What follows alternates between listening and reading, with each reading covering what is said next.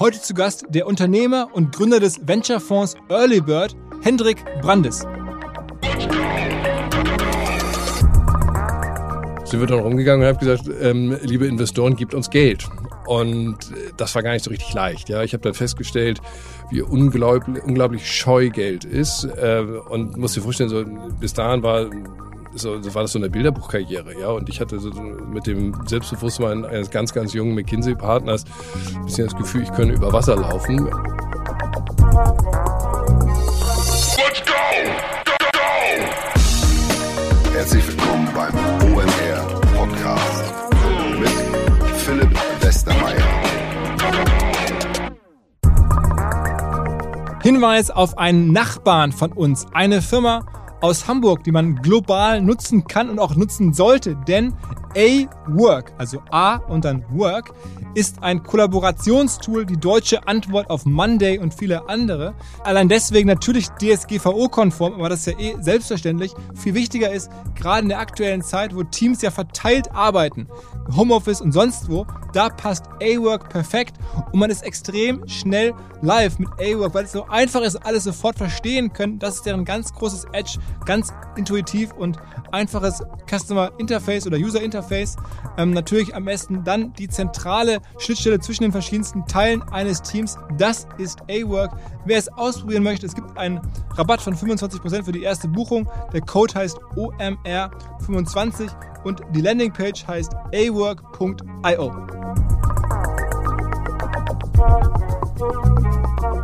Seit einigen Wochen höre ich es wieder öfter. Das Thema WhatsApp Newsletter scheint wieder richtig zurückzukommen, muss man sagen. Denn 2018, 2019, da gab es ja schon mal relativ erfolgreiche Firmen im Bereich WhatsApp und Newsletter. Also gerade Urlaubspiraten, glaube ich, so ein Touristikunternehmen, Startup, hatte damals schon über eine Million Abonnenten und das war ein extrem kraftvoller Kanal. Wir haben das damals auch genutzt. Dann ging es aber so ein bisschen zurück. WhatsApp hat es zwischenzeitlich zugemacht oder verboten. Und jetzt geht's wieder los. Man braucht aber wahrscheinlich einen Experten, eine Software, mit der man arbeiten kann. Und da bietet sich Messenger People an. Ein Partner, auf den ich hier schon häufiger verwiesen habe. Die helfen euch, darauf zu achten, dass alles natürlich DSGVO-konform ist, zeitgemäß, professionell. Wer da mehr wissen möchte, man kann auch direkt loslegen mit einem Messenger People ähm, Webinar unter der Landingpage messengerpeopleeinwort.de slash omr-webinar. Da könnt ihr jetzt nachgucken, wie man aktuell im Bereich Newsletter und WhatsApp arbeiten kann, worauf man achten muss und vielleicht die Kollegen von Messenger People schon mal kennenlernen. Ach, noch was, bevor der Podcast losgeht, ein Hinweis in eigener Sache auf ein Meisterwerk meines Kollegen Roland Eisenbrand. Roland Eisenbrand ist ja Chefredakteur bei OMR, seit Tag 1 dabei, hat die ganze OMR-Story sozusagen mitentwickelt, mitgeschrieben. Und der hat sich jetzt hingesetzt und wieder, mal wieder richtig lang und tief gegraben, einen richtig großen Artikel geschrieben darüber, wie verschiedene Berliner Unternehmer, so eine richtige Unternehmerklicke, gerade sehr, sehr erfolgreich D2C, also Direct-to-Consumer, Marken aufbaut, unter anderem bei Invincible Brands, Fitvia, jetzt seit neuestem Oceans Apart. Marken, von denen wir wahrscheinlich am wenigsten viel gehört haben, aber die extrem gut funktionieren. Da gab es jetzt Exits im Bereich 50, 60, vielleicht sogar 100 Millionen, also mehrfache Exits, immer jeweils bei den Marken. Krasse Geschichte, was da passiert, wie die das machen, ähm, wer das ist, ähm, all das ähm, im Artikel von Roland. Dazu gibt es demnächst mal einen Podcast mit einem der Macher. Aber ja, wer sich für D2C interessiert, wer sich für einen langen, gut recherchierten Artikel interessiert, rund um ähm, ja, Startups im Verborgenen in Berlin oder in Deutschland, ähm, lest mal rein. Am besten bei uns omr.com, ist ganz frisch erschienen. Ähm, da geht es um diese D2C Startup-Clique. Und ansonsten nochmal eine Erinnerung an unseren letzten sehr langen Artikel über Reebok.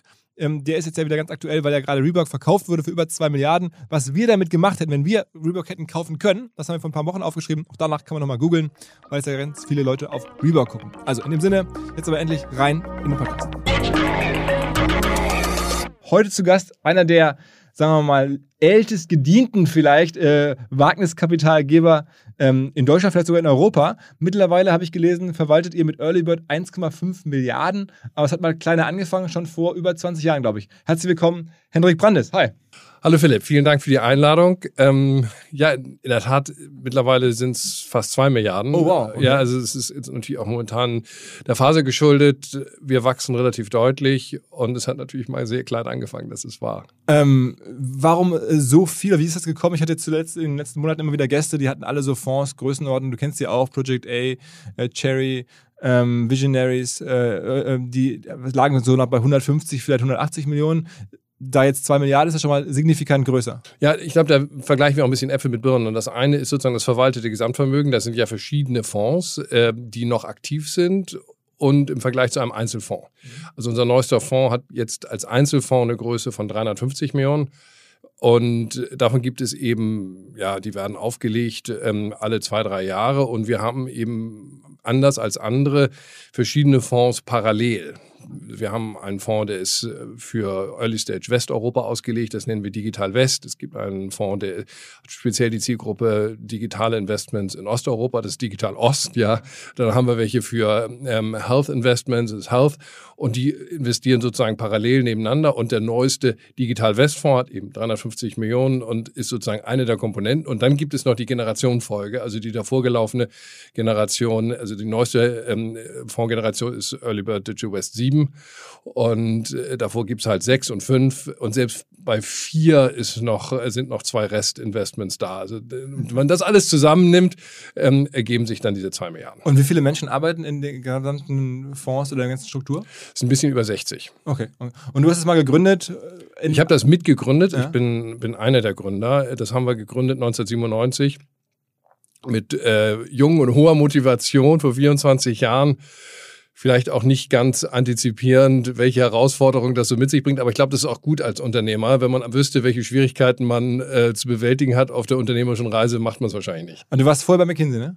Ich war vorher bei McKinsey, ja. Und dann hast du entschieden, damals schon, digital kommt, es wird immer größer, ich möchte gerne dabei sein. Ja, nee, das, ja, äh, ähm, also de facto ist so, ich bin, ich bin 96 äh, Partner geworden bei McKinsey und hatte dann so ein hatte gedacht, meine Güte, ich war Anfang 30, ja, und dachte, ist äh, jetzt also für die nächsten 30, 40 Jahre äh, McKinsey-Partnerschaft und ich habe doch immer davon, du hast auch selber, also ich davon geträumt, mal Unternehmer werden zu können. Wenn du das jetzt nicht machst, dann wird das nichts mehr, weil die Adhäsionskräfte nehmen natürlich auch zu. Deswegen habe ich relativ kurz nach der Partnerwahl, was ein ungewöhnlicher Zeitpunkt ist, entschieden, sagt, ich äh, möchte gerne noch mal was Eigenes machen ähm, und es zumindest mal versucht haben. Selbst wenn es nichts wird, dann, ähm, ja, weiß ja, biggest reason of failure is not having tried it. Ähm, und so ist es gekommen. Und dann ähm, hatte ich ja meine, ähm, meine ähm, Mitgründer, Christian Nagel, Rolf Mattis, Ronald Manger, mit denen ich schon immer wieder darüber gesprochen habe. Und dann haben wir uns entschieden, 1997 äh, sozusagen auf der sich abzeichnenden ersten Internetwelle auf dem Rücken sagen, wir gründen ein Venture Capital Unternehmen. Und das war der erste Fonds da auch dann irgendwie so 40, 50 Millionen oder noch ein bisschen mehr? Das war, ich bin dann raus bei McKinsey und wir haben dann gemeinsam angefangen und haben dann in der Abwesenheit von jedwedem Track Record, also einfach nur ausgestattet mit so einer, so einer tollen PowerPoint, sind wir dann rumgegangen und haben gesagt, ähm, liebe Investoren, gebt uns Geld. Und äh, das war gar nicht so richtig leicht. Ja, ich habe dann festgestellt, wie unglaublich, unglaublich scheu Geld ist äh, und muss dir vorstellen, so bis dahin war so, war das so eine Bilderbuchkarriere, ja. Und ich hatte so mit dem Selbstbewusstsein eines ganz, ganz jungen McKinsey-Partners ein bisschen das Gefühl, ich könne über Wasser laufen. Und äh, dann habe ich festgestellt, das ist gar nicht so, ja, das ist richtig schwer. Und wir haben dann ähm, ja, gute anderthalb Jahre lang haben wir also mühseligst ähm, äh, mit kleinen Tickets ähm, versucht, uns zu einem ersten Closing zu hangeln. Das war bei fünf Millionen. Oh, okay. Ja, und das, das erste Geld kam letztlich aus, letztlich von Family and Friends, eine ganze Reihe auch so von, von Ex-McKinsey-Kollegen, die sagten, also du bist ja verrückt, dass du hier gehst, aber wir investieren mal einen Teil unseres jährlichen Bonuses in der Hoffnung, da kommt irgendwas raus. Und dann kam Ende 98 die, sozusagen die erste sozusagen neue Markt und diese Internetwelle. Und, und die ganze Welt begann ähm, sich zu sorgen, diese Welle zu verpassen. Und auf einmal war dieser nicht vorhandene Track Record überhaupt gar kein Thema mehr. Weil man sah irgendwie diese Bewertung im neuen Markt durch die Decke gehen und wir haben ja sozusagen die Unternehmen finanziert, bevor sie an den neuen Markt gehen. Das war zumindest die, und ähm, während wir also über anderthalb Jahre lang mühseligst fünf Millionen eingesammelt haben, kamen dann die nächsten 50 Millionen innerhalb von zehn Wochen. Wie, wie ist es wirklich wie so ein Tsunami äh, über uns rüber, dass wir dann gesagt haben, oh, jetzt müssen wir mal zumachen und loslegen. Äh, und das war so, dass der erste Fonds dann in Summe 57 Millionen hatte und äh, damit auch viel größer war, als wir den ursprünglich geplant hatten. Aber das war offen gestanden auch unheimlich viel Fortune im Timing. Und habt ihr dann direkt auch da irgendwie so New Economy Hits gehabt? Also wir haben im ersten Fonds haben wir einige New Economy Hits gehabt, also die allerdings ähm, äh, nicht in der Form und Weise, dass wir die gleich im Jahr bis oder bis zum Jahr 2000, bevor dann alles kollabiert ist, haben verkaufen können, sondern wir haben erfolgreich sozusagen in der Hochpreisphase investiert und äh, haben die aber nicht rechtzeitig so weit entwickeln können, dass wir sie ähm, da auch noch wieder exiten konnten, sondern die ersten Exits kamen dann 2004, 2005, also aus dem ersten Fonds was kennt ihr? Ihr kennt wahrscheinlich Tipp 24. Ja. Ähm, ist daraus entstanden. Dann Interhyp ähm, war der größte Erfolg aus dem Fonds.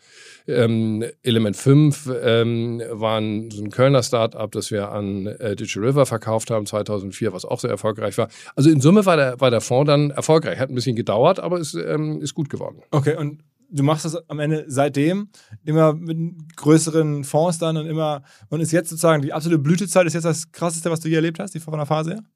Um ganz ehrlich zu sein, ja.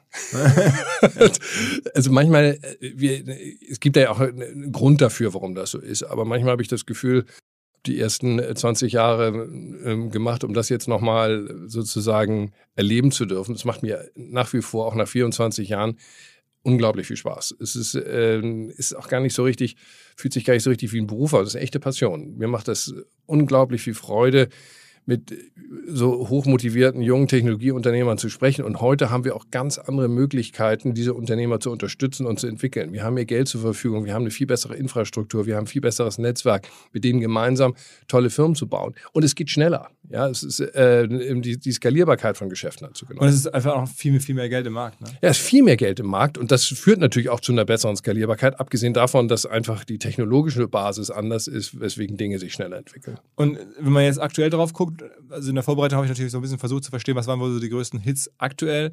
Dann stößt man als erstes auf meiner Vermutung das größte ist dann UiPath aus, ähm, aus Rumänien, eine Firma, die jetzt irgendwie in New York ähm, sind schon an der Börse gegangen, ja, ne? Ja, ja, die sind und äh, vor zwei Monaten 40 Milliarden wert oder sowas? Ja, das hängt so ein bisschen vom Kurs ab, zwischen 35 und 40 Milliarden. Und ist das der größte Hit, den du je hattest? Ja. Erzähl mal, wie ihr da reingekommen seid.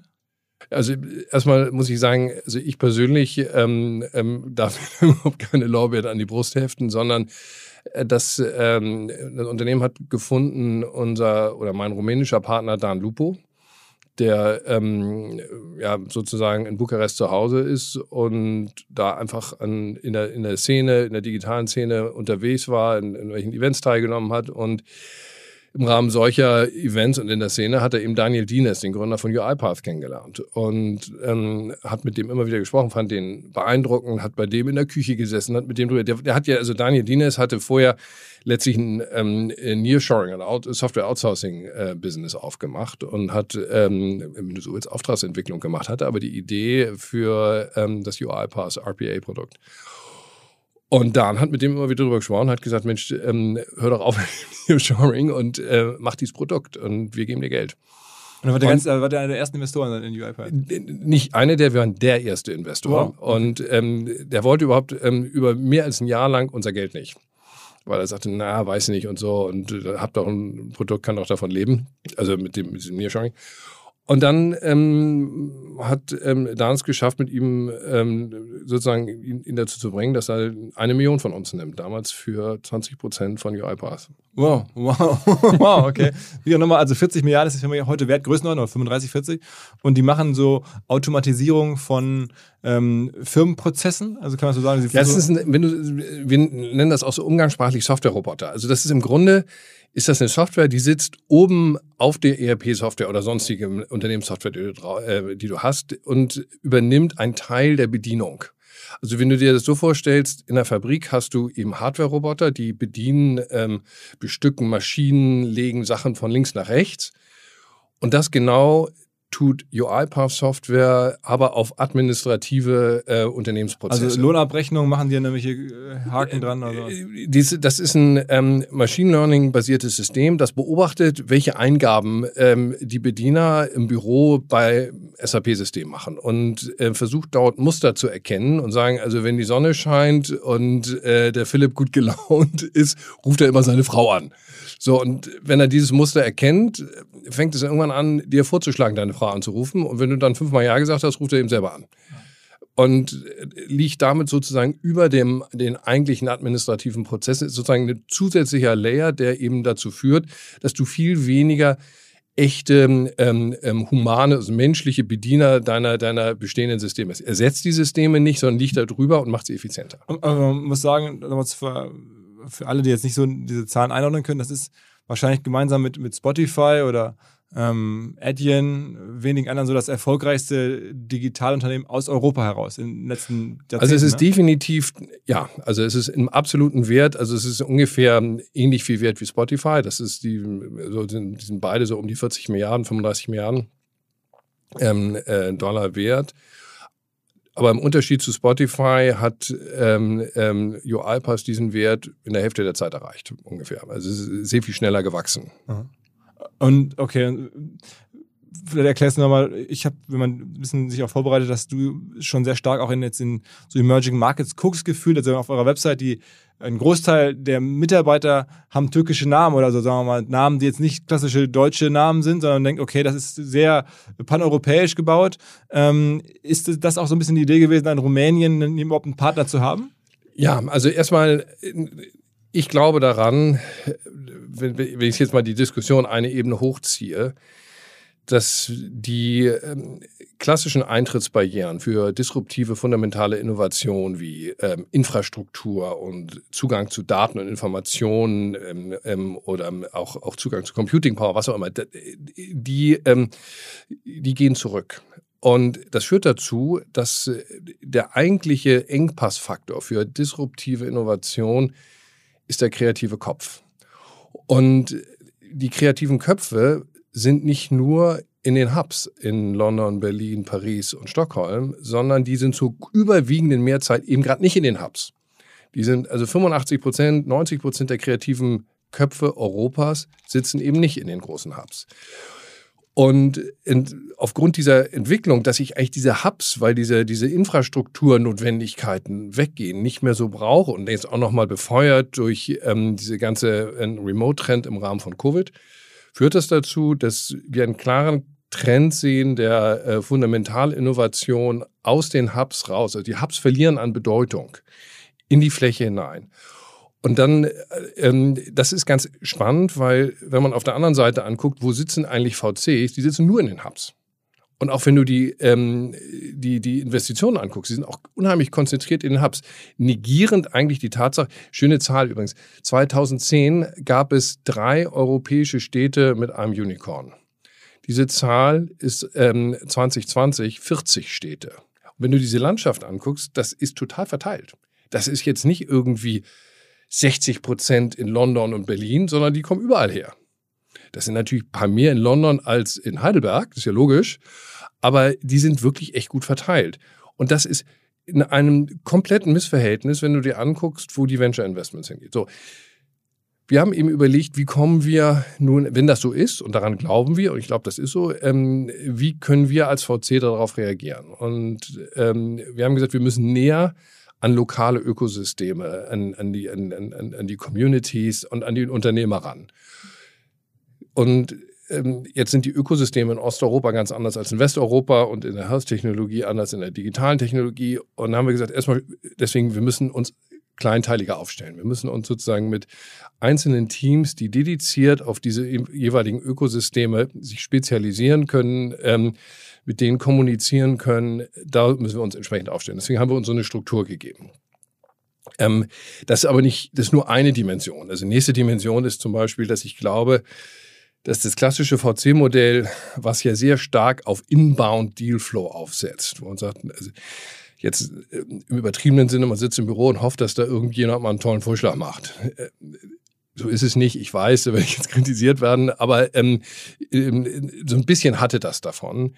Glaube ich, das geht eben, wenn du, wenn du in die Fläche gehst, nicht mehr. Also das reicht einfach nicht, in Berlin zu sein und bei den digitalen Events teilzunehmen. Das ist, das muss man auch machen, das ist aber nicht ausreichend sondern man muss sich eigentlich Gedanken machen, finden wir, wie wir ähm, Innovation in Landshut und in Heidelberg und in Darmstadt und in Karlsruhe oder ich weiß nicht wo finden. Also jetzt auf Deutschland bezogen. Das gilt nun ganz auf, auf ganz Europa.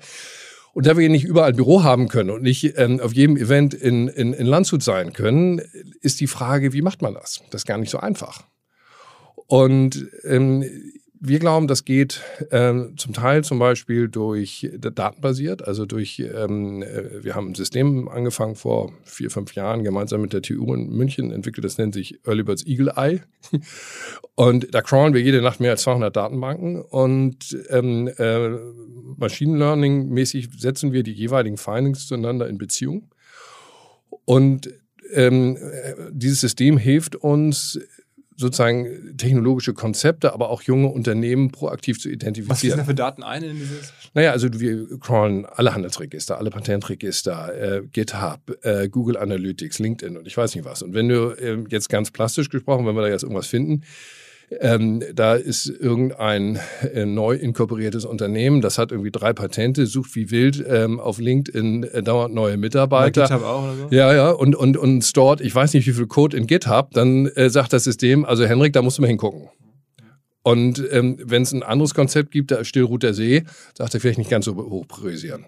Und äh, so das, das hilft uns und äh, hilft uns auch sozusagen, sehr effizient im Screening, denn selbst wenn wir das zum Beispiel ein, ein, ein Deal ist, den wir schon kennen, dann haben wir durch das System sofort die ganzen Basisdaten. Also wir müssen jetzt nicht erstmal einen Analyst hinsetzen und sagen, jetzt guck mal, was ist denn da bei GitHub und so, wie, wie, wie, sondern in dem Moment, wo wir da reinkommen, kennen wir das schon. Die sind teilweise echt beeindruckt, ja, weil wir ganz viele Datenpunkte einfach automatisch sofort aggregieren. Und ist denn da wirklich so viel Innovation da? Also man hat immer das Gefühl, die Leute, die was bauen wollen, die ziehen dann immer doch nach Berlin oder doch in die Hubs rein. Und du sagst aber nein, die machen dann ihre, die coolsten Firmen entstehen nach wie vor in Bukarest oder halt in Landshut oder Heidelberg. Also nach wie vor würde ich streichen. Ich glaube zunehmend. Okay. Also ich glaube, ist, wir sehen einen Trend aus den Hubs raus. Das heißt jetzt nicht, dass es nicht in Berlin und äh, in München und in Hamburg und in, ähm, in London und Stockholm nicht super interessante Deals gibt. Das ist nach wie vor so. Aber äh, wenn ich über einen Trend rede, dann glaube ich, geht der aus den, ähm, aus den großen Hubs raus. Also wenn du dir anguckst, wo sind unsere letzten Investments gewesen? Ja, Landshut in der Tat, sage ich immer okay. Landshut. Ja, was, was haben wir da gemacht? Was, was machen die da? Ähm, wir haben investiert in, in HiveMQ.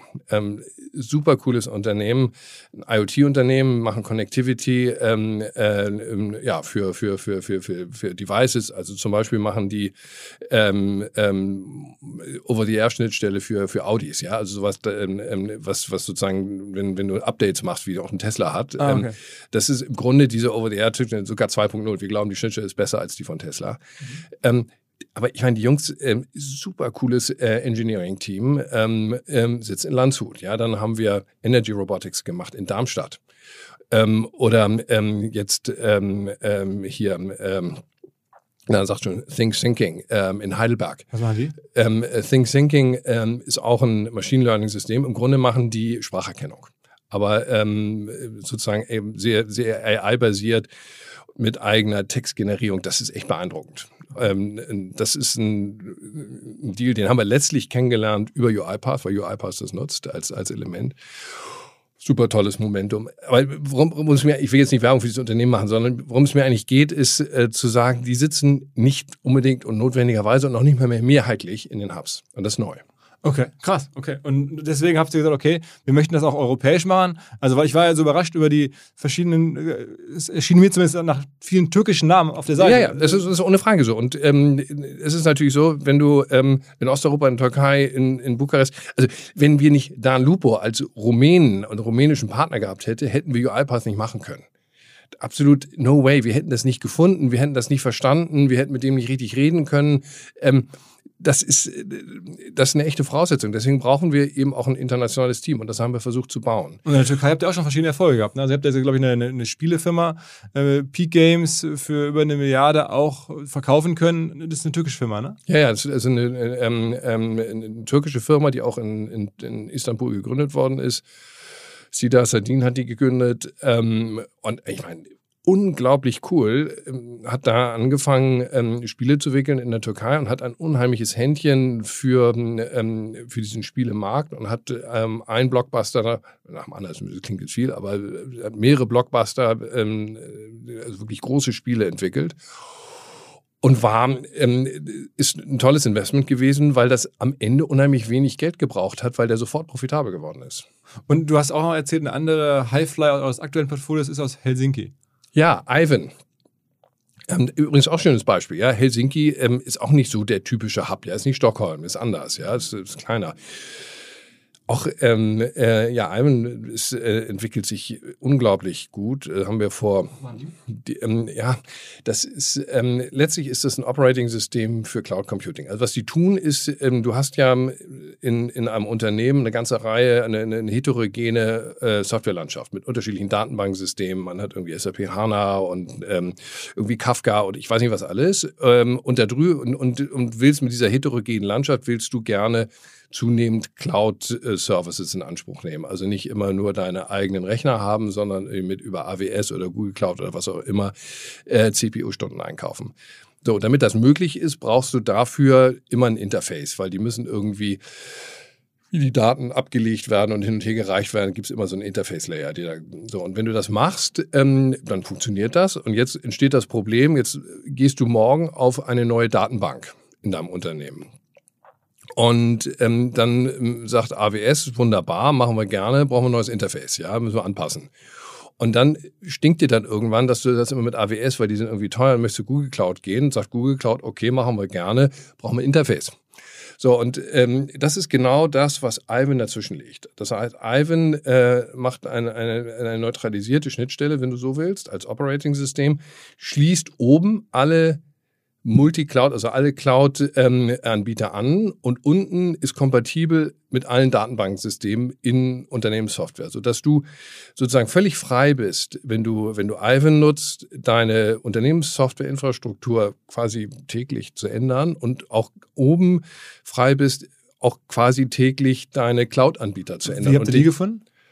Ja, die haben ja, ähm, ähm, die haben, also ich habe einen Kollegen, ähm, der sich sehr intensiv auch um die Nordics kümmert und ähm, da sozusagen auch in den einzelnen Konferenzen unterwegs sind, versucht dort äh, in den digitalen Szenen. Äh, das äh, ist hier Paul Klemm aus München und äh, der hat die auf ähm, in, bei Slush gesehen, ja und, Festival, ja. Äh, und und hat die da getroffen und hat gesagt, das ist ja irre cool, was ihr macht.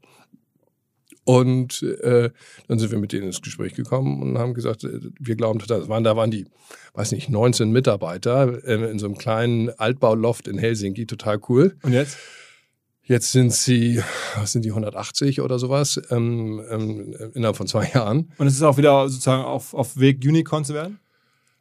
Also ich würde sagen, ja, es ist, es brauchen jetzt, also weil die relativ profitabel also, oder, oder, oder sehr, sehr effizient wachsen und die haben in der letzten Runde haben die ähm, eine 100 Millionen Runde gemacht mit ähm, Atomico bei über 800 Millionen Bewertungen. Also das heißt, sind schon Unicorn de facto? Ähm, also ich würde sagen, die sind schon Unicorn, ja. Und seitdem sind die, haben sie sich verdoppelt, ja. An, an wie viel Milliarden Unternehmen warst denn du mit Early Bird beteiligt über all die Jahre?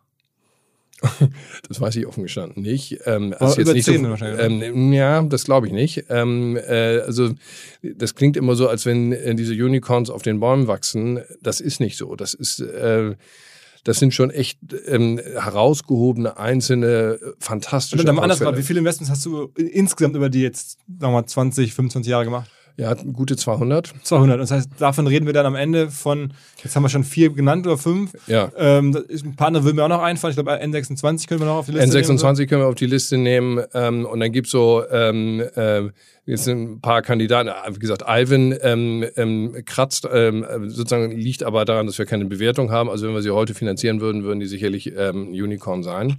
Also hat man dann schon so sechs, sieben dann. Das denke ich schon, ja. Also das, das ist schon noch eine ganz gute Quote, oder? Ich meine, von 206, 7 äh, Unicorns? Also wir sind wahnsinnig stolz drauf. Und ähm, ich, ähm, ob das gut oder schlecht ist, ähm, müssen andere beurteilen, die bei uns investiert sind und ähm, das auch im Vergleich sehen zu anderen. Wir sind wahnsinnig stolz drauf, das kann ich sagen und mir macht es unendlich Spaß äh, und Freude. Einen zeitgemäßeren Partner als Lichtblick kann man ja kaum haben. Deswegen Erneut der Hinweis, wie schon seit einigen Wochen immer mal wieder auf Lichtblick, unseren neuen Partner. Denkt darüber nach, selber Ökostrom zu bestellen, wo es nur geht. Und wie auch in den letzten Wochen ein weiterer Hinweis, worauf man achten kann, um sofort einen positiven Impact zu haben. Ich habe schon erzählt, man sollte weniger Vorwäsche machen beim Waschen, weniger vorheizen beim Backofen. Und man sollte auch, wenn man sein E-Auto tankt, darüber nachdenken, ob da wirklich Ökostrom rauskommt. Denn die meisten Betreiber von Ladesäulen sind nur für den Strom verantwortlich, den sie sozusagen rausgeben, aber halt nicht, was für eine Energie da reinfließt. Deswegen achtet darauf, dass die Ladesäulen, an denen ihr tankt, auch mit Ökostrom sozusagen beladen werden, beliefert werden. Das tut zum Beispiel Lichtblick. Denkt einfach über Lichtblick nach, wo es nur geht. Vielleicht dort einen Vertrag abschließen. Alle Infos dazu unter lichtblick.de slash e-mobilität mit AE.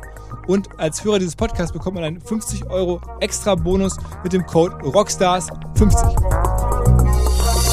die typische Frage, ich meine, ich muss so ein bisschen was äh, rausholen.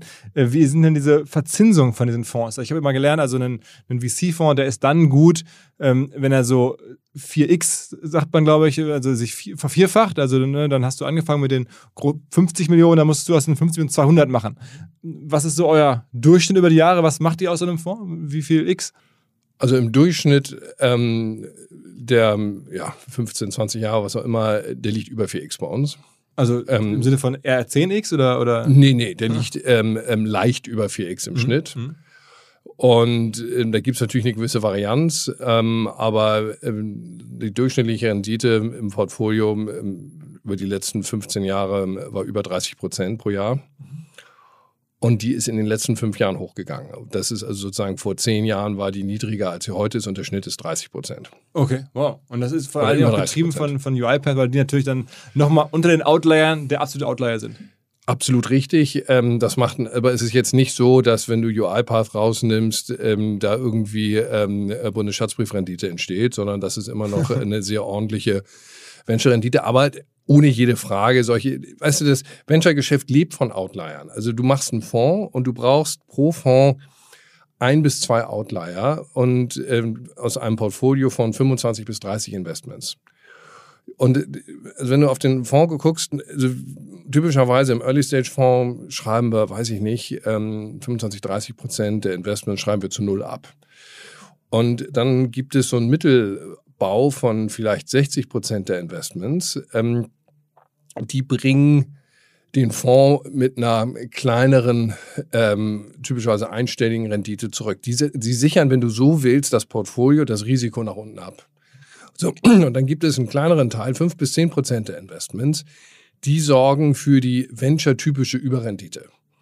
Und das ist auch nicht einer, das sind so zwei, drei pro Fonds. Und dann gibt es eben ein Out-Outlier, wie so ein UiPath. Haben wir bisher auch noch nicht, nicht mehr als einmal gehabt. Ähm, äh, schauen wir mal, ob wir das nochmal einstellen können. Ist auch nicht ganz ausgeschlossen. Du hast, du hast über N26 gesprochen, keine Ahnung, wie das wird. Aber die entwickeln sich sehr erfreulich.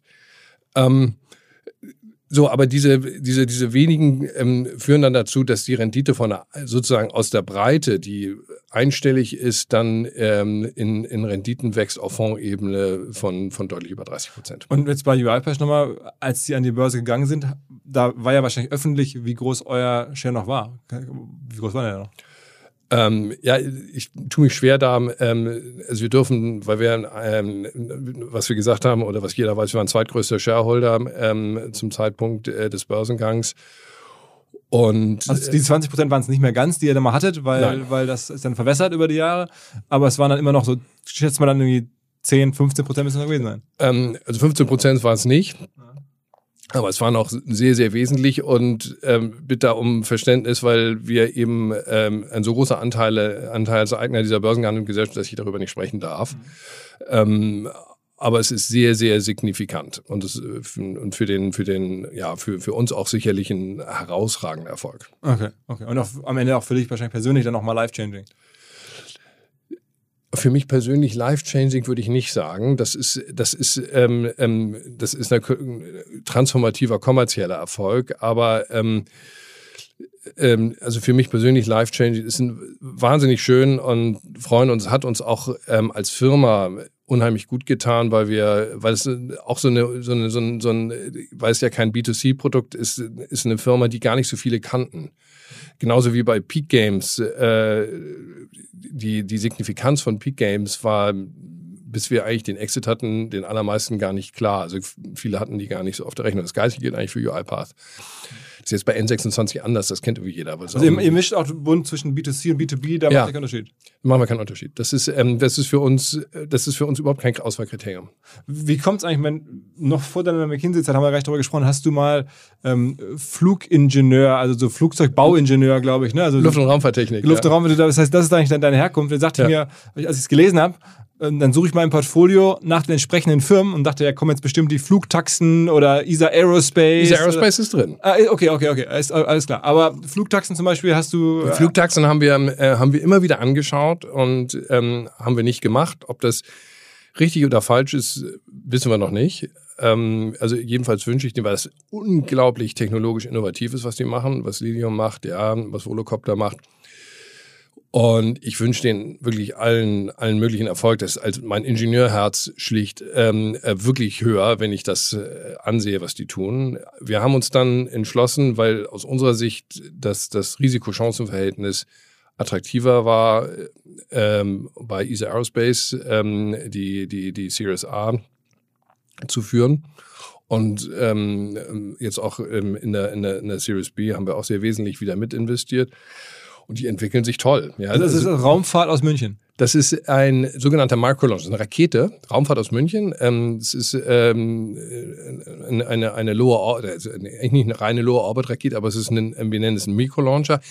Der Hintergrund ist, dass wir eine Revolution im Weltall sehen, eine technologische Revolution, die letztlich getrieben ist durch die Miniaturisierung von Elektronik und ja, von, von letztlich von Elektronik. Also Satelliten waren früher ähm, weiß nicht, 250, 300 Kilo schwer und haben eine Viertelmilliarde gekostet.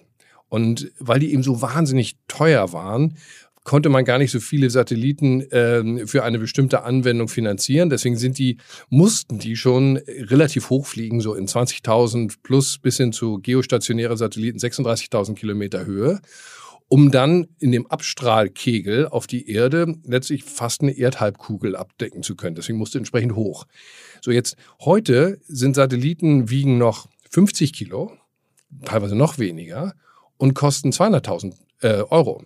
So, damit kannst du auf einmal ganze Schwärme von Satelliten finanzieren, die viel dichter fliegen und damit neue Anwendungen ermöglichen. Also ähm, heu, heutige Lower-Orbit-Satelliten fliegen in 300 bis 800 Kilometer Höhe. Und die Tatsache, dass ich von 20.000 Kilometer runtergehe auf 300 bis 800 äh, äh, Kilometer, führt dazu, dass du eben komplett andere Anwendungen hast. Du hast eben durch die Reise, die kleine Reisezeit der Signale, kannst du von ähm, ähm, Internet zur Verfügung stellen, direkt über, über, über Weltall. Du musst, stell dir mal vor, das ist das Starlink-Prinzip von Elon Musk, ne? Ja, genau, Starlink-Prinzip, mhm. absolut. Er wird möglich. Aber auch für zum Beispiel Autonomous Driving ist, ähm, sind äh, Satellitenkonstellationen im Lower Orbit entscheidend, weil wenn du ein GPS-System hast, das ähm, äh, sozusagen intra, extra oder intrapolieren muss die Position über 20.000 Kilometer, ist das natürlich viel ungenauer, als wenn das nur über 500 Kilometer geht.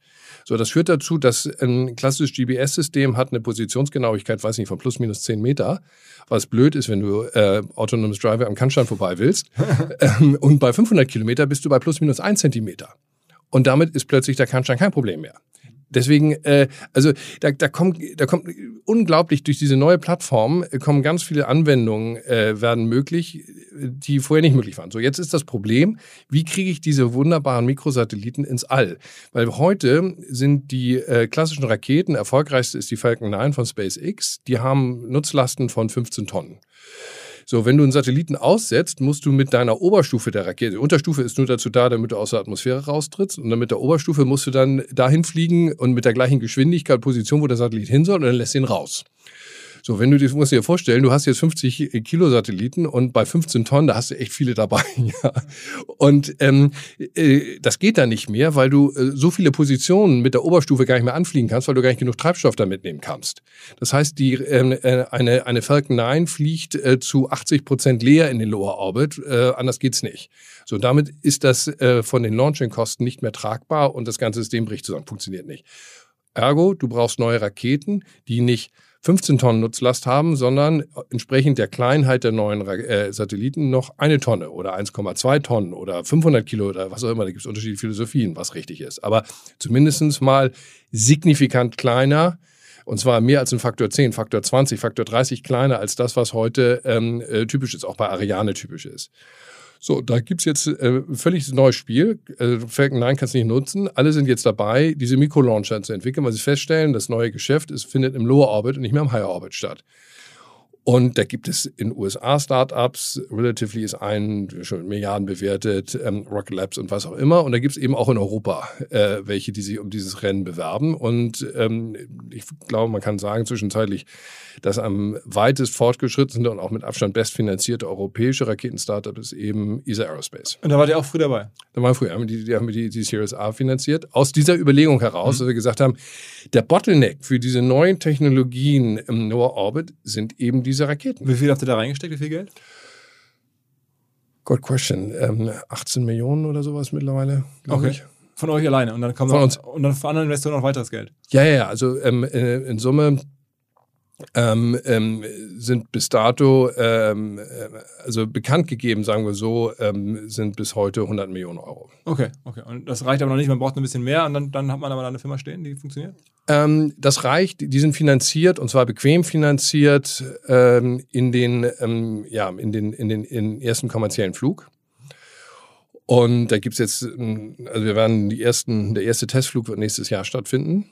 Und aus einem, ähm, wir das nennen Launchpad, also sozusagen Startrampe in Norwegen. Und ähm, so, und dann ist es auch so, dass ähm, auch jetzt schon erste kommerzielle Aufträge, die Bundesregierung ist, glaube ich, äh, bekannt gegeben worden, hat ähm, Satellitenlaunches über immerhin 11 Millionen Euro platziert bei ESA Aerospace. Und wenn du das tust, dann kannst du dir diese Startplätze nur dann sichern, wenn du auch anfängst, ähm, äh, Anzahlungen zu machen, Down Payments. Und insofern machen die auch immer schon Umsätze, obwohl die äh, Rakete selber noch nie geflogen ist. Aber am Ende ist es natürlich eine, eine Logistikfirma, muss man, also oder ja, Logistik, absolut hundertprozentig, ja, Lastwagen in L, in, in genau, genau. Also da, da, da, fliegst du nur nicht selber mit in, in, in Space oder sowas in der Art. Ähm, also bemannt ist das nicht geplant, ähm, ist aber nicht unmöglich. Ja, also wenn in zukünftigen, also da gibt es durchaus Diskussionen, ob man ähm, dann irgendwann mal sagt, damit ob man da äh, zum Mond fliegen will oder etwas. Das ist technisch ist das dann offen gestanden relativ easy. Aber du bist nicht in diesem äh, Mindset, wie ja viele, sagen wir mal, tech-affine und zum Teil sehr, sehr erfolgreiche Leute, Musk, Bezos, äh, Branson. wie Branson. Die, äh, warum ist es so? Also warum wollen diese Typen alle irgendwie zum Mond fliegen oder zum Mars oder so? Ja, das ist eine gute Frage. Also ich meine, das, also, das ist wahrscheinlich toll. Äh, jetzt ist das bei mir nicht in der Bucketlist, um ehrlich zu sein. Ähm, aber es gibt viele, viele offensichtlich sehr, sehr erfolgreiche Menschen, für die ist das ein Lebenstraum. Und wenn sie dann so erfolgreich sind, dass sich das erfüllen kann, kann man ihnen nur gratulieren. Ich werde es nicht tun, da bin ich sicher. Ähm, ein Thema, wo ich immer denke, dass wenn man jetzt generell so erfolgreiche Technologien finanziert, was ja für uns alle sehr wichtig äh, zu werden scheint, ist das Thema irgendwie Climate Tech oder sozusagen da was zu tun. Ist das bei euch ein Fokus? Also ist ja. das, habt ihr das im Blick? Gibt es da auch sinnvolle Investments und so? Ähm, also wir sind zutiefst überzeugt, also dass, dass, dass, dass der, der Klimawandel eines der ganz, ganz großen, herausragenden Probleme unserer Zeit ist. Und wir sind gleichzeitig davon überzeugt, ich bin gleichzeitig davon überzeugt, dass die Lösung für Klimawandel am Ende nur in Technologie liegen kann. Das Problem ist, glaube ich, immer noch größer, als wir es wahrnehmen. Und wir, glaube ich, äh, zurzeit äh, retten uns in einer Diskussion von Klimaneutralität in äh, Europa, in Deutschland bis 2045 oder 2050, ich glaube mal, jetzt 2045 jetzt, ohne dabei offen und ehrlich zu sagen, dass selbst das nicht reichen wird. Und es gibt ernstzunehmende Studien, die sagen, selbst wenn wir das schaffen in Europa, werden wir es natürlich nicht in ähm, gleichzeitig auch äh, in Indien, Asien, Afrika, was auch immer schaffen. Und in Summe führt das dazu, dass wir immer noch, ähm, also die anderthalb Grad ist völlig illusorisch in, in diesem Modus, sondern es sind ähm, dann eher drei, dreieinhalb Grad. Und wenn man sich damit auseinandersetzt, was drei, dreieinhalb Grad für die Menschheit bedeutet, ist das ähm, eigentlich undenkbar. Das ist eine, äh, wirklich eine eskalierte Katastrophe. Und deswegen muss das schneller gehen. Und zwar schneller auch das, als das, was heute von der Politik als ambitioniert, hochambitioniert verkündet wird. Und äh, ich persönlich glaube daran, das geht nur durch ähm, sprunghaften Fortschritt in der CO2-freien Energiegewinnung. Am Ende hängt es alles an der Energiegewinnung. Und das geht nur über komplett neue Technologien. Und dafür gibt es Kandidaten. Also es ist jetzt nicht so, ähm, dass man ähm, in der finalen Depression enden müsste, und, sondern ich glaube, wir müssen gezielt alles, alles tun. Und es darf an einem scheitern und schon gar, also darf man ja nicht scheitern und schon gar nicht am Geld, so wollte ich sagen dass diese Technologien schnellstmögliche Entwicklung finden. Also da gibt es Dinge wie, ähm, äh, was ich, Marvel Fusion, ja, also letztlich eine kalte Fusionstechnologie, die, äh, wenn sie denn funktionieren würde, ähm, CO2-freie Energiegewinnung at scale ermöglicht. Da gibt es ähm, neue Technologien, die äh, in Richtung Biothermie gehen, und zwar in Ultratiefbohrung, wo man sagt, wir nutzen den erdeigenen Fusionsreaktor, auf dem wir alle sitzen im Erdkern. Ja, also wenn du ungefähr zehn Kilometer tief in die Erde bohrst, äh, findest du äh, Temperaturen zwischen 300 und 400 Grad. Und das ist ein unendliches Energiereservoir. Und wenn es uns gelingt, nur ähm, irgendwie 10.000, äh, 10 Kilometer tiefe Löcher in die Erde zu bohren, reicht das, um, oder vielleicht sind es 12.000 oder 13.000, um ähm, den Weltenergiebedarf zu, äh, zu decken. Also, ähm, und da geht es dann technologisch um die Bohrtechnologie und dann äh, Frage, wie kriege ich sozusagen über 10 Kilometer, das ist dann fast schon die leichtere Aufgabe, ähm, die Wärme hoch. Also das Hauptthema ist, äh, wie kann ich effizient diese tiefen Böcher bohren. Also heute bohrt man, wenn man Tiefbohrung macht, ungefähr ein Kilometer in einem Jahr. Also das funktioniert nicht, sondern da gibt es neue technologische Ansätze mit, äh, mit Plasmabohrern, die letztlich sich in die Erde reinschmelzen. Und ich kann jetzt kann fortsetzen, aber ich glaube, in diese Richtung muss man gehen und alle erdenklichen Kräfte darauf konzentrieren, zu versuchen, ähm, diesen Technologien zum Erfolg zu verhelfen, um rechtzeitig äh, CO2-freie äh, Energiegewinnung at scale hinzukriegen. Und anders dann, äh, als viele andere glaube ich nicht daran, dass die heutigen erneuerbaren Energien das at scale rechtzeitig werden leisten können. Ich bin sehr für erneuerbare Energien und je mehr, desto besser. Aber ich glaube, sie sind leider nicht das, äh, ultimative, die ultimative Lösung unseres Problems. Aber das Problem äh, ist größer, als man denkt. Und, und es, aber es gibt trotzdem Lösungsmöglichkeiten, oder zumindest sind welche, es gibt genug Teams weltweit, die an Lösungen arbeiten und, und ähm, da könnte was rauskommen, sagst du. Ja, ich bin struktureller Optimist und ich bin Technologe. Ich glaube, das geht. Ähm, die Kreativität, gerade wenn es wirklich dann anfängt, unter Druck sein zu müssen, der Menschen ist ja gigantisch groß. Und es gibt ernstzunehmende Kandidaten, die das Problem lösen können. Aber ähm, wir sollten uns nicht sozusagen darauf zurückziehen, dass mit Bahnfarm und Local Water und Solar auf dem Dach wir das Problem gelöst kriegen. Mitnichten. Und das ist eine, am Ende ist das eine, eine, eine die, diese Themen dominieren unsere Diskussion, sind aber in, in der echten Bedeutung für die Klimabilanz leider nur Randthemen weil wir auch ähm, mit diesen ähm, wohlgemeinten Initiativen letztlich den brutalen CO2-Ausstoß in Afrika, in Indien, in Asien, in China nicht unter Kontrolle kriegen. Das wird nur gehen über disruptive neue ähm, äh, Technologien zur Energiegewinnung. Und investiert ihr da auch schon in den Bereich? Wir würden wahnsinnig gerne. Wir haben noch nicht investiert. Ähm, wir haben uns einige Sachen angeguckt. Äh, teilweise kommst du gar nicht mehr sozusagen mit vernünftigen Konditionen überhaupt rein. Also Marvel Fusion ist ein Thema.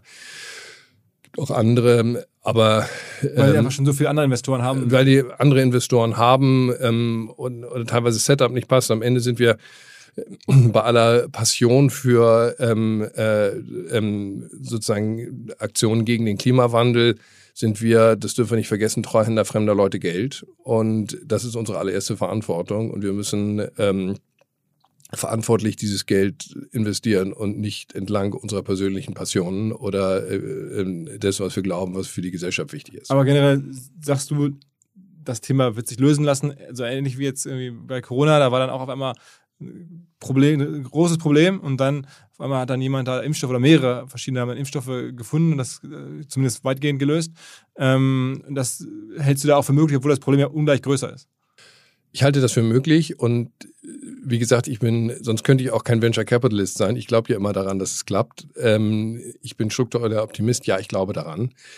Aber ich denke auch, wir müssen es sehr, sehr, sehr ernst nehmen und wir müssen möglicherweise, wir müssen gar nichts, aber ich, ich werbe dafür, dass wir der Diskussion einen etwas anderen Twist geben und äh, uns stärker darauf konzentrieren, wo ich glaube, die einzige wirkliche nachhaltige Lösung ist und das ist eben in äh, neuen Technologien. Viele Unternehmer sind ja in den letzten Monaten auch durchaus politischer geworden. Man hört von, weiß nicht, verschiedensten da so Statements. Ist es bei dir auch so? Hast du eine gewisse Parteinähe? Nein, ich habe keine Parteinähe. Ich bin auch in keiner Partei und äh, definiere mich sozusagen über inhaltliche Glaubensbekenntnisse und wahrscheinlich sind meine Positionen ein, eine wilde Mischung aus den Positionen äh, der Parteien von, äh, weiß nicht, bestimmte Perspektiven ähm, auf die, auf die äh, Migrationspolitik bis hin zu ähm, ähm, ja, Klimawandel und äh, Klimaschutz oder Steuerpolitik. Ich habe zu den einzelnen Themen eine Meinung aber ich ähm, würde mich da nicht in irgendein Parteischema, glaube ich, reinpressen lassen können. Okay, das fällt dir auch gar nicht so leicht an, am Ende jemanden zu wählen. Ähm, nee, das hast du vollkommen recht, das fällt mir nicht so leicht. Ich werde äh, wählen gehen und werde mich auch entscheiden und denke, das ist auch die Verantwortung von uns als Bürger. Aber äh, leicht tun äh, oder fallen tut es mir nicht. Ich könnte demnächst einen Vodafone-Shop aufmachen, einfach weil ich die Tarife von Vodafone so gut kenne wie wahrscheinlich ansonsten nur Shop-Betreiber. Und es gibt einen neuen Tarif, einen neuen Deal jetzt für den Sommer, den Gigabit Sommer-Deal für Red Business Internet and Phone. Also für diesen Tarif, den gibt's jetzt für 49,90 Euro im Monat. Über die gesamte Vertragslaufzeit hinweg kann man dann bis zu 1000 Mbit pro Sekunde surfen. Außerdem hat man ähm, eine feste IP-Adresse, vier Sprachkanäle, eine Fritzbox. Man bekommt den Business Premium Service. Für Kurzentschlossene gibt es außerdem noch die Chance auf 170 Euro Cashback. 0 Euro Bereitstellungsentgelt. All das, was sich da Vodafone in diesem Sommerdeal ausgedacht hat, gibt es zu sehen unter vodafone.de slash business gigabit. Andere Frage, auch ein bisschen ähm, also, häufiger diskreter behandelt wird, aber natürlich trotzdem spannend ist. Wer gibt euch eigentlich ähm, das Geld? Also habe ich auch alle anderen VCs gefragt, da gibt es dann verschiedene Antworten. Kannst du da ein paar sagen Sachen zu sagen, wo diese Milliarden mittlerweile herkommen?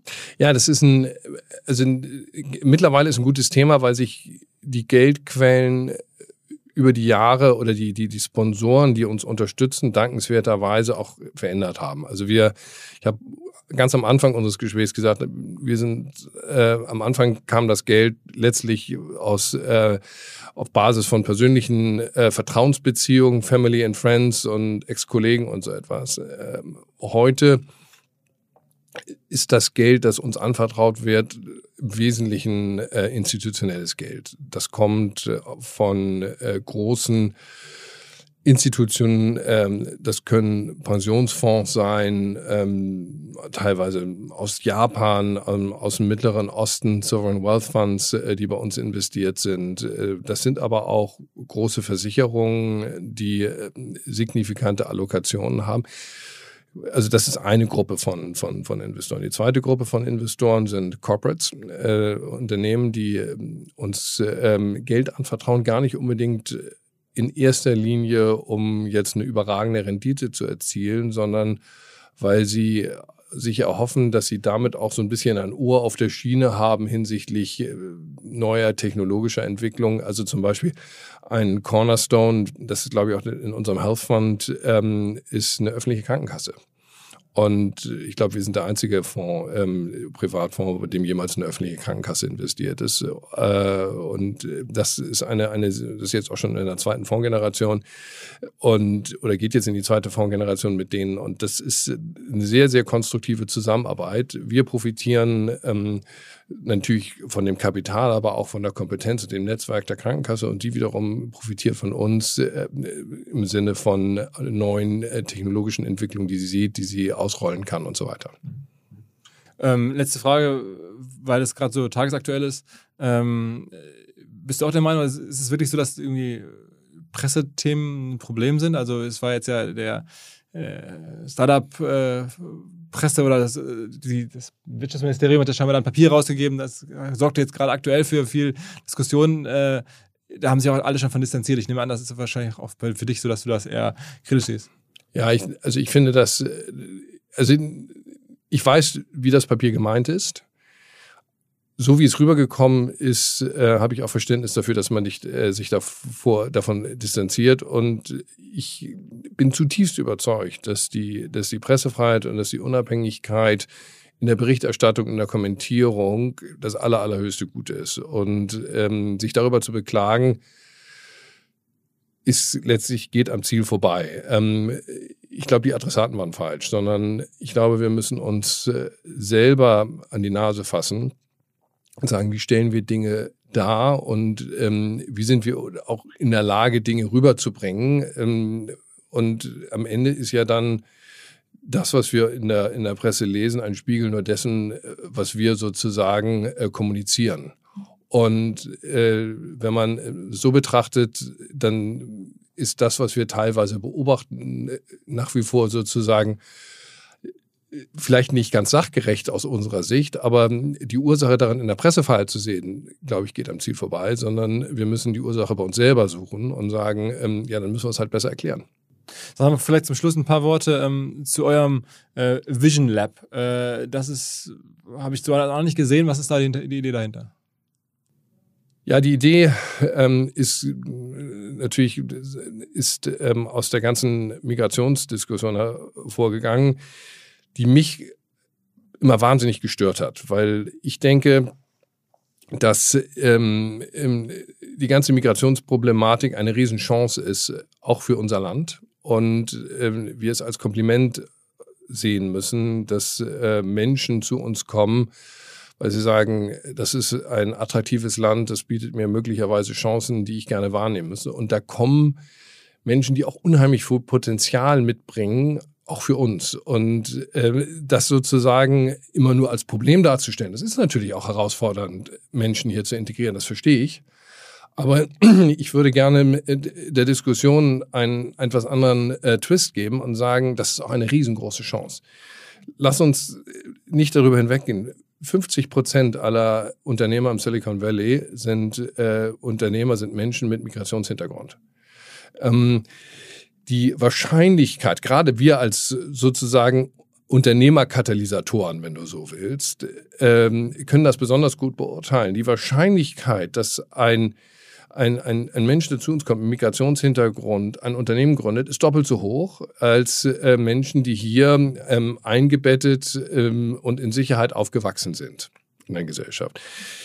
Schon allein die Migrationsentscheidung als solche ist ja eine unglaublich äh, beeindruckende und schwerwiegende unternehmerische Entscheidungen. So jetzt sagst, da ist jemand, der sagt, also die, ähm, die Rahmenbedingungen, unter denen ich und meine Familie und ich hier leben können, das passt nicht. Und ich nehme mein Schicksal in die Hand und äh, mache mich auf ins Ungewisse. Ich meine, das finde ich, also mir verlangt das hohen Respekt ab. Und äh, wir selber, die hier sozusagen so sicher aufgewachsen sind, können, glaube ich, gar nicht ermessen, was das heißt. Und äh, dann zu sagen, das sind, da kommen tolle Menschen und die können auch für uns als Gesellschaft, wenn wir sie richtig integrieren, unglaublich viel Positives bewirken. Das hat uns dazu bewegt, und zu überlegen, sagt, welchen Beitrag können wir leisten? Und wenn es denn so ist, und das ist so, dass die eine höhere ähm, Unternehmeraffinität haben, Unternehmertumaffinität haben als andere Menschen, dann lass uns doch versuchen, diese ähm, ähm, intrinsisch vorhandene Affinität äh, zu stützen und denen zu helfen, ähm, weil sie weniger Netzwerk haben, weniger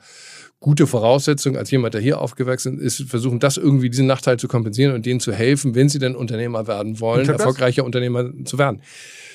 Wir haben den ersten Batch, wir haben jetzt, also wir haben Vision Lab Fund eingesammelt. Ähm, haben ein Programm aufgesetzt mit ähm, tollen Partnern, ähm, äh, äh, mit Bain, mit äh, Egon Zehner, mit dem Handelsblatt, mit Hering Schuppner, was auch immer, um äh, Pöllert und Partner, um, um, die alle sozusagen pro bono hier beitragen, um äh, zehn von uns, oder jetzt sind es neun im, im ersten Batch, ausgesuchten, vorausgesuchten Teams, ähm, die alle ähm, sozusagen unmittelbaren erste Generation Migrationshintergrund haben, denen zu helfen, ihr unternehmerisches Konzept in einem halbjährigen Programm umzusetzen. Wir sind jetzt in diesem halbjährigen Programm ungefähr drei Monate oder vier Monate unterwegs. Also wir müssen gucken, wie sich das weiterentwickelt. Aber wir sehen jetzt schon, dass ähm, sich Teams formiert haben. Erste haben sogar schon ähm, auch über die Vision Lab Finanzierung hinaus externe Finanzierung bekommen also ich finde, das, das macht wahnsinnig Spaß und es ist beeindruckend zu sehen, ähm,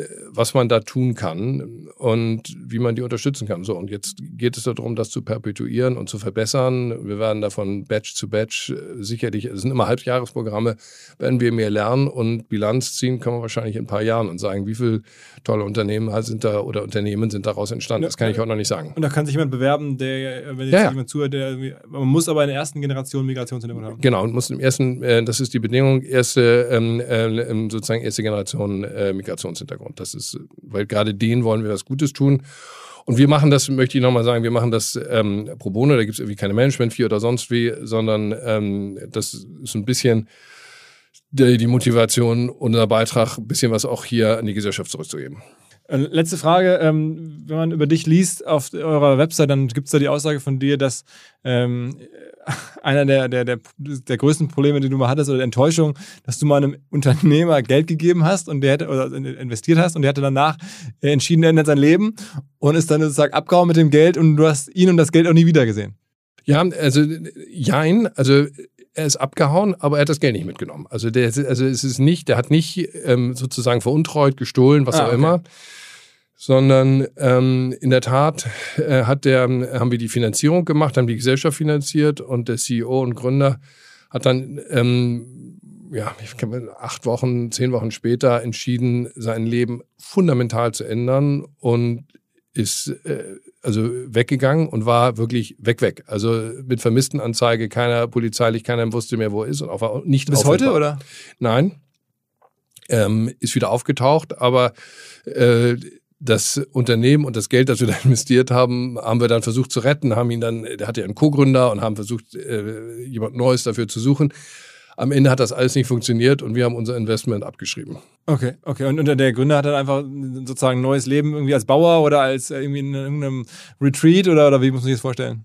Ähm, nein, der hatte eine unglaubliche seelische Krise und ähm, ich, ich glaube, es ist auch sehr privat. Ich möchte nicht, dass, dass das irgendwie Rückschlüsse zulässt ähm, und möchte da nicht ausplanen, aber er hatte eine wahnsinnig, wirkliche menschliche Krise und äh, der war weder da war keine böse ähm, Absicht dabei, noch ähm, äh, der hatte das nicht mehr unter Kontrolle. Und aus dieser persönlichen Krise heraus hat er entschieden, ähm, alle Verbindungen abzubrechen, ähm, ähm, ähm, ins Ausland zu gehen, ähm, über den Atlantik äh, und einfach zu verschwinden, unterzutauchen, um seine seelische Krise auszuheilen. Das ist ihm auch gelungen. Und nach Monaten später haben wir dann, äh, hat er dann einmal angerufen, hat das mir erklärt und ich, jetzt war es der Telefonhörer aus der Hand gefallen. Und ich habe ihn dann ähm, erst nach Jahren, also nach Jahren wieder getroffen, als er dann wieder zurück war und lebt jetzt in Berlin. Mhm. mhm. Ab welchen Investitionssummen macht ihr eigentlich so richtige so Background-Checks? Ja, Background-Checks. Ähm, also wir sind, in, in, in, wir sind kein BND. Ja, also ähm, was wir wir versuchen das ist, glaube ich, die ganz große Kunst im Venture Capital. Wir versuchen uns ein Bild von, von, von Menschen zu machen. Und ähm, da, ist, da ist auch viel Erfahrung dabei. Das geht über viel Interaktion. Wir versuchen einfach Zeit miteinander zu verbringen. Und natürlich machen wir unsere, unsere Hausaufgaben im Sinne von, dass wir Referenzanrufe machen, ähm, sowohl solche, die initiiert sind von den Gründern, als solche, die nicht initiiert sind. Und aber am Ende ähm, ist die Beurteilung des Teams ist wahrscheinlich zwei Drittel ähm, der Investitionsentscheidung. Und das geht im Wesentlichen durch Interaktion. Auf der einen Seite durch inhaltliche Interaktion, dass wir gemeinsam äh, an Themen arbeiten. Das ist auch schon, glaube ich, aus Sicht der Gründer immer wertstiftend weil wir uns äh, schon während der Due Diligence äh, so fühlen, als wären wir schon Teil des Teams und versuchen mit denen sozusagen diskutieren, wie können wir es besser, anders machen. Und es gibt uns die, sowohl das beste Verständnis ähm, ähm, von der Opportunität, aber auch das beste Verständnis der Menschen. Und das Zweite ist, was wahnsinnig wichtig ist, ähm, ist für mich die persönliche Interaktion. Also ich versuche mit den Gründern äh, Zeit zu verbringen, essen zu gehen, ähm, ähm, Stunden zu sprechen und zwar nicht primär über die ähm, jetzt Business Opportunity, sondern über sie selber zu verstehen, ähm, warum hat ein Mensch wann und wie welche Entscheidung getroffen, was treibt ihn, ähm, ähm, hat der so einen, ich sage immer so einen unternehmerischen Kompass. Also tolle Unternehmer, das ist ja ganz beeindruckend zu sehen, ähm, sind in meiner Erfahrung gute Unternehmer, egal was sie machen schau dich selber an. Ja, du hast mir vorhin erzählt, was äh, du unternehmerisch alles äh, initiierst und gemacht hast. Und das, das ist ähm, echt beeindruckend. Und meine Hypothese ist, Philipp, egal was du tust, du wirst unternehmerisch erfolgreich sein. Warum? Weil du hast ein, eine Fähigkeit in dir, ähm, mit wenig, äh, sozusagen auf so eine Mustererkennung, aufgrund von wenigen Daten, gute unternehmerische Entscheidungen zu treffen. Und zwar mit höherer Richtigkeit als andere. Und das ist eine Fähigkeit, die glaube ich, die kann man gar nicht lernen. Das, das haben Menschen oder das haben sie nicht. Und du hast das.